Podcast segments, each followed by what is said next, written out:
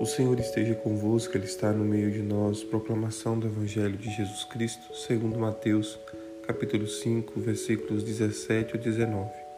Naquele tempo, disse Jesus a seus discípulos: Não penseis que vim abolir a lei e os profetas. Não vim para abolir, mas para dar-lhes pleno cumprimento. Em verdade, eu vos digo: antes que o céu e a terra deixem de existir, nenhuma só letra ou vírgula serão tiradas da lei sem que tudo se cumpra. Portanto, quem nos obedecer a um só destes mandamentos, por menor que seja, e ensinar aos outros a fazerem o mesmo, será considerado o menor no reino dos céus. Porém, quem os praticar e ensinar, será considerado grande no reino dos céus. Palavra da salvação. Glória a vós, Senhor. Meu irmão, minha irmã, graça e paz da parte de nosso Senhor Jesus Cristo.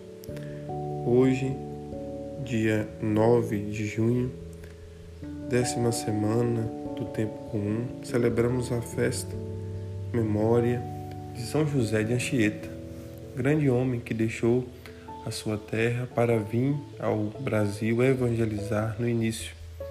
Do seu jeito, levou a palavra de Deus aos que estavam aqui, levando o caminho de vida eterna. Nós hoje escutamos na lei, ou melhor, no Evangelho, Jesus falando sobre a lei. Não penseis que vinha abolir a lei e os profetas. Jesus não veio para abolir o que tinha feito, sido feito no passado, mas para dar pleno cumprimento. Cumprir as coisas que foram ditas pelos profetas, pelos patriarcas. Jesus vem demonstrar que Deus não abandona o seu povo. Deus jamais abandona ninguém. Ele sempre está do nosso lado, ele está caminhando conosco.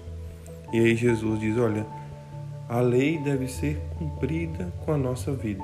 A lei deve se tornar vida na nossa vida.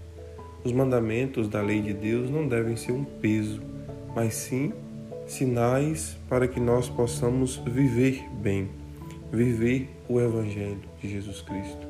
Amar a Deus sobre todas as coisas e o próximo como a nós mesmos nós vivendo, podemos, podemos assim viver a, a, a lei a partir desse princípio, de um princípio mais leve, não como uma obrigação, mas como algo que vai nos salvar, nos levar à vida eterna, nos deixar mais próximos de Deus.